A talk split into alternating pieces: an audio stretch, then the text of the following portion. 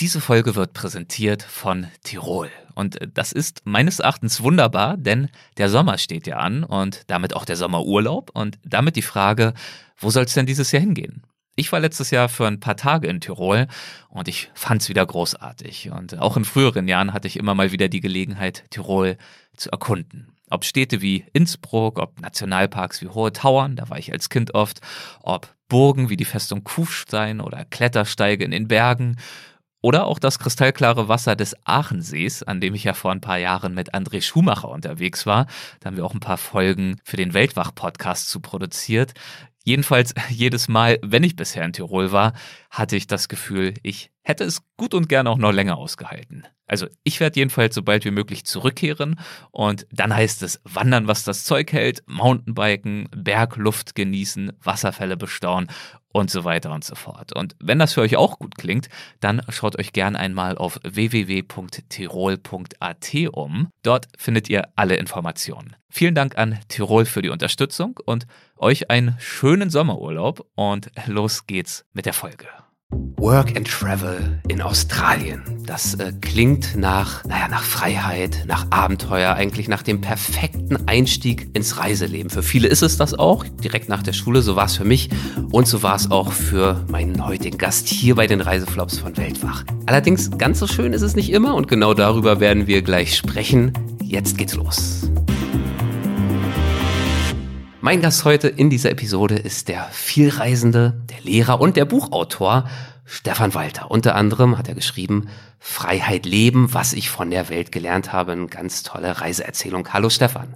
Hallo Erik, vielen Dank, dass ich hier sein kann. Ich freue mich total. Und dass wir über mein absolutes Lieblingsland Australien sprechen können. Lieblingsland, aber es gibt natürlich nicht nur Lieblingserlebnisse in so einem Lieblingsland, sondern, naja, das Leben lebt ja und wird interessant durch auch die Gegensätze, durch die Höhe und Tiefpunkte. Und hier bei den Reiseflops widmen wir uns ja, wie du weißt, mit besonderer Leidenschaft den Tiefpunkten. Deswegen mal die Frage, wo nimmst du uns heute mit hin? Also ich nehme euch alle mit auf ein Tomatenfeld. Tomatenfeld. Auf ein Tomatenfeld. Ja, hm. klingt irgendwie. Also nicht ins Outback. Nein, nicht, klingt nicht die Wüste. Great Barrier Reef. Nein. Ach, Mensch. Klingt Schade. irgendwie ziemlich unsexy, ne? Ja, Aber ja. wir wollen ja über ein paar Fails reden und nicht über die äh, geleckte Touristenwelt. Ja. Und wie das so ist als Backpacker, Work and Travel mäßig, wir haben sehr, sehr günstig gelebt. Ich war mit zwei Jungs unterwegs, wir haben immer im Auto geschlafen, im Zelt geschlafen, wenig Geld ausgegeben, aber auch das wenige Geld geht irgendwann zu Ende. Mhm. Und wir mussten Arbeit finden. Und äh, wir sind auf einem Tomatenfeld gelandet, auf einer Tomatenfarm. Und ich weiß noch ganz genau, wie sich das angefühlt hat. Wir haben morgens früh in der Morgenkühle angefangen, aber die Australier australische Sonne, die ist unerbittlich. Wir stehen also mittags auf diesem Feld in endlosen Tomatenreihen. Die werden ja gezogen und ähm, die Pflücker vor uns, die haben schon ganze Arbeit geleistet. Überall stehen 20 Kilogramm schwere Tomateneimer. Und mein Job und der von fünf anderen Mitarbeitern, zwei davon waren meine Freunde, war, die Tomateneimer immer über die Strauchreihen zu heben. Immer eine Strauchreihe weiter. Und alle drei Reihen ist eine Fahrrinne frei für einen Pickup. Und ähm, in diesen Pickup haben wir dann die Tomaten reingeschüttet. Und diese Tomateneimer, die stehen so alle 15 Meter eigentlich, mhm. wiegen 20 Kilo. Und du kannst dir vorstellen, wenn man um 6 Uhr morgens anfängt, wie so am frühen Nachmittag so die körperliche Verfassung ist. Ne? man ist echt am Ende. Es ja. ist brennend heiß, die Muskeln wollen nicht mehr und noch ein Tomateneimer und noch ein Tomateneimer. Die Zeit dehnt sich zur Ewigkeit. Du kannst nicht mehr, jeder Eimer bringt dich eigentlich ans Limit. Ja und es geht immer weiter und du guckst auf die Uhr, du denkst, ach, bist ja wieder drei Stunden um sein. Nein, es sind leider nur 30 Minuten, wenn überhaupt. Ja, es ist ich auch kann eine, das genau nachvollziehen. Ja. Eine total stupide Arbeit. Aber man geht ja auch aus seiner heilen Deutschlandwelt raus, um einfach ein bisschen so eine Herausforderung zu haben. Und diese Herausforderung kam genau richtig. genau richtig, das ja. würdest du schon sagen, ja? Ja, das will ich schon sagen. Ja. Klar, daraus äh, auch von Fails lernt man ja auch viel. Ja. ja. Aber erstmal, okay, als äh, Tomatenhelfer dort zu arbeiten und diese Eimer zu heben, ist ja kein Fail unbedingt. Nee, das war eine willkommene Geldquelle, also war auch ganz gut ja. bezahlt. Ja, ja, mhm. ganz gut, zumindest für damals war es okay. Und ähm, wir hatten eben auch diese drei Arbeitskollegen. Das waren Australier, ja. die waren da fest angestellt, die haben ihr ganzes Leben lang auf Tom äh, nicht auf Tomatenfeldern, aber in der Landwirtschaft mhm. gearbeitet. Die sind aus diesem Ort auch noch nie rausgekommen. Also wirklich Erntehelfer. Ja, Genau. In verschiedenen Konstellationen. Die waren auch ziemlich, ja, ein bisschen merkwürdig, würde ich mal sagen. Erstmal war es sehr schwierig, die zu verstehen. Die hatten so einen ganz ländlichen Akzent. In den Pausen fand ich es total witzig, nur rumzurülpsen oder irgendwelche blöden Witze zu machen. Hat noch kein Interesse an uns und irgendwie haben die uns auch mal so ein bisschen komisch angeguckt und mhm. ja, was wollt ihr denn eigentlich hier? Naja, gut. Zusammenarbeit war okay. Wir haben das geschafft mit diesen Tomateneimern. Und dann war endlich dieser erste Tag rum. Endlich dieser erste Tag. Acht Stunden haben wir in dieser Sonne geschuftet. Wir gehen zurück in die Scheune zum Chef, der uns einen Tag vorher eingestellt hatte. Und irgendwie hat uns dieser Chef ganz blöd empfangen. Der hatte schon vorher mit diesen drei anderen Kollegen gesprochen was die genau gesagt haben, weiß ich nicht. Aber irgendwie war der der Meinung, dass wir zu langsam gearbeitet hätten. Was totaler Quatsch ist. Wir haben genauso schnell gearbeitet wie die drei anderen Kollegen. Der hat uns aber richtig blöd angemacht. So, hey, was soll das denn? Ihr müsst schneller arbeiten. Was soll das? Ihr seid Deutsche. Kommt hier, zack, zack, arbeiten. Ich habe nur gesagt, hey, komm, locker hier, ist unser erster Tag. Wir sehen uns morgen. Wird schon alles erstmal so ein bisschen entspannt bleiben. Am nächsten Tag genau das gleiche Spiel. Wir gehen morgens früh aufs Tomatenfeld, noch angenehm kühl, wir heben wieder Eimer um Eimer.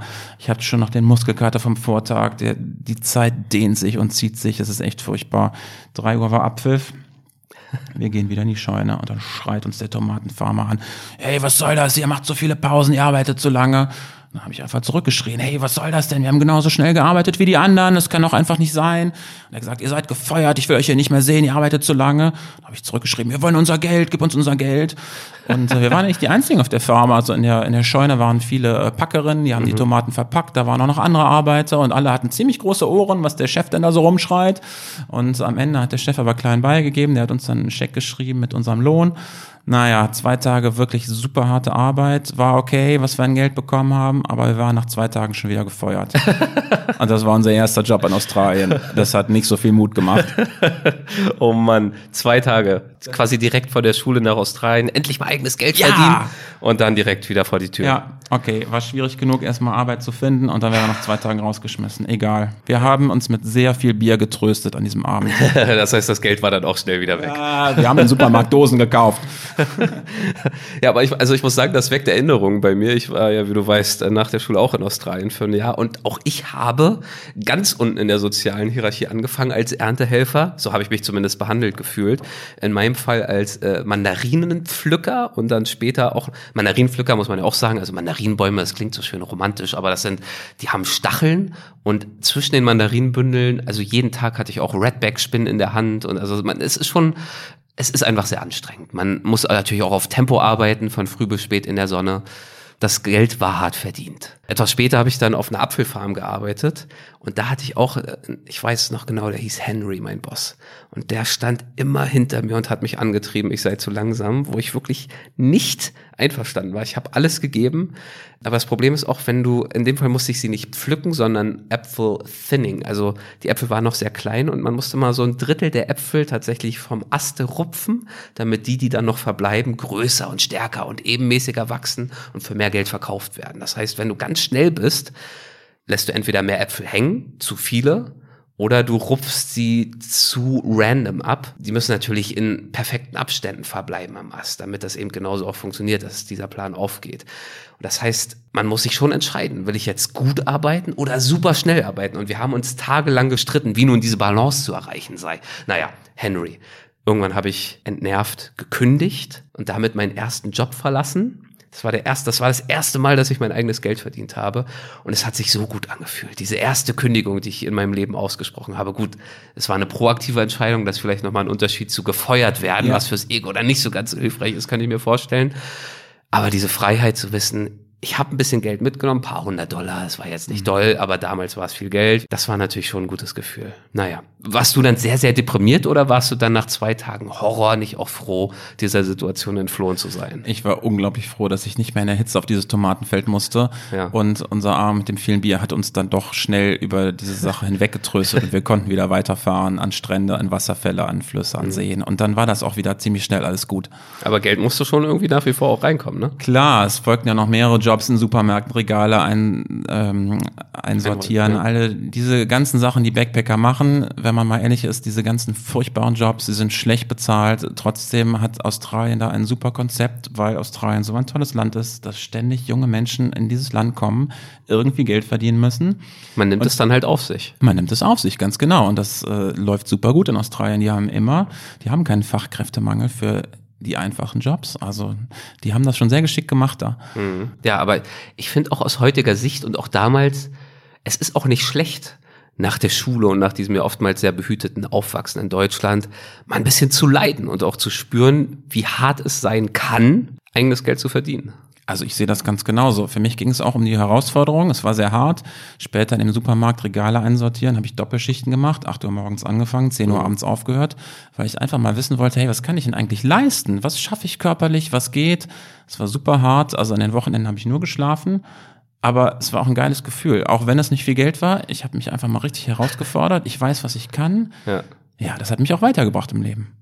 Dieses, dieses sich herausfordern und schuften und gerade dieses auch Eimerheben, das du erwähnt hast, wo man einfach körperlich da nicht mehr kann, erinnert mich auch sehr. Ich habe auch ein paar Wochen, weiß ich gar nicht, ob ich so lange durchgehalten habe, vielleicht war es auch nur eine Woche, in einer Mandarinfabrik gearbeitet. Ähm, die Damen haben die Mandarinboxen verpackt, die dann an den Supermarkt natürlich geliefert werden jeweils. Ich war dafür zuständig mit ein paar anderen am äh, Ende eines, eines Fließbandes diese Boxen in Empfang zu nehmen und dann auf Holzpaletten zu stapeln und wirklich hoch zu stapeln. Also ich weiß nicht, zwei Meter dreißig hohe Türme haben wir da gebaut aus den Teilen. Und die waren schwer. Das waren große Boxen voller Mandarinen. Und ich weiß noch, dass ich wirklich nach einer halben Stunde Stapeln nicht mehr konnte. Ich konnte diese Dinger nicht mehr halten, ich konnte sie auch nicht mehr hochheben, nicht mehr stemmen ich war fertig. Und neben mir also diese ganzen anderen Stapler, die da gearbeitet haben, das, das waren Bodybuilder für mich. Die sahen aus wie Arnold Schwarzenegger. Und ich, der kleine, schmächtige Erik aus Berlin-Hohenschönhausen, ich konnte nicht mehr. Ich konnte auch abends keinen Stift mehr halten, weil meine Handgelenke nur noch geknackt haben. Und ich, du sagst gerade, du, du hast am Wochenende nur geschlafen. Ich weiß, als äh, dann jeweils irgendwann Pause war, ich habe so einen Energiebedarf gehabt und habe natürlich als Backpacker da auch nur das billigste Essen mir gekauft. Ich hatte dann irgendwie so Toastbrot dabei, da gibt's ja auch kein geiles Brot, das war so Weißbrot und irgendwie Erdnussbutter und Nutella und so billige Käsescheiben. Es gab 30 Minuten Pause und ich habe wirklich die erste bis zur letzten Minute gegessen. Also ich habe wirklich eine ganze Packung Toastbrot leer gefressen in so einer Pause mit Nutella, mit Erdnuss. Die anderen Mitarbeiter da, auch diese anderen Bodybuilder-Typen, die haben mich angeguckt, als wäre ich äh, sonst was für ein geistesgestörter Typ, weil, naja, also normal ist das nicht. Also die waren ganz entspannt, aber ich konnte einfach nicht mehr. Ich habe dann halt auch irgendwann aufgegeben. Naja, schön was nicht. Ja, aber es war für dich auch eine Herausforderung, oder? Und das macht uns doch stärker am Ende. Ja, also stärker da war ich, äh, am Ende der Woche war ich auf jeden ja, Fall stärker Muskeln als am Anfang. Und mental, auf jeden Fall. mental, das denke ja. ich auch. Also wenn ich heute in Stress gerate, denke ich wirklich oft an diese Zeit zurück und ja. sage, ach komm, alles Gibt gut. schlimmere Jobs, Gibt als einen Podcast Jobs. zu machen. so ist es, so ist es so. Und du bist heute Lehrer, ne? Ich Gibt's bin heute Lehrer, Jobs? ja. Ich hatte auch schon definitiv schlimmere Jobs, ja. ja. Bist du einer von den, den ausgebrannten Lehrern, die am System zugrunde äh, gehen zu drohen, oder bist du einer dieser, dieser begeisterten Lehrer? Also ich hoffe, ich sehe noch ganz frisch aus, ja, oder? eigentlich schon. Ja, danke, danke. Deswegen, doch. ich habe großen Spaß. Ja, ist so. Jetzt lacht er. Ja, was ist? Ja, ich unterrichte Englisch und Sport und das sind zwei fantastische Fächer. Ach, du bist einer von denen, die, die, die sich die einfachen Jobs, die einfachen Fächer Sport geschnappt ist anspruchsvoller, als man so gemeinhin denkt. Damit wirst du oft äh, konfrontiert Total. wahrscheinlich. Ach, ne, mit Sport, ja, ja, klar, kann auch jeder. Ja. Wobei man auch sagen muss, Englisch, also meine Englischlehrerin damals, das ist natürlich auch eins dieser Fächer, genau wie Deutsch, wo der Teil Korrekturen mit am meisten Arbeit macht, oder? Korrekturen sind sehr ja. anstrengend, die ja. Schüler fördern, also diese ganze Terminstress, dass man die Arbeiten geschafft kriegt. Klar, mhm. das ist alles sehr, sehr anspruchsvoll und äh, die Schüler heutzutage werden auch nicht einfacher. Und ähm, ja, da sind schon viele Belastungsfaktoren da, aber ich glaube, wenn man, ich glaube gerade darüber, wo wir gerade gesprochen haben, mhm. wir haben ja einfach unheimlich viele Erfahrungen gemacht, sind sehr breit aufgestellt und wir lassen uns auch nicht von so Kleinigkeiten stressen. Ich so glaube, dafür sind genau diese Herausforderungen in Australien einfach eine super Lebensschule. Gestählt durch Work and Travel oh, in Australien. Ja, genau, gestählt. Besten Dank für die Geschichte. Dankeschön. Vielen Dank.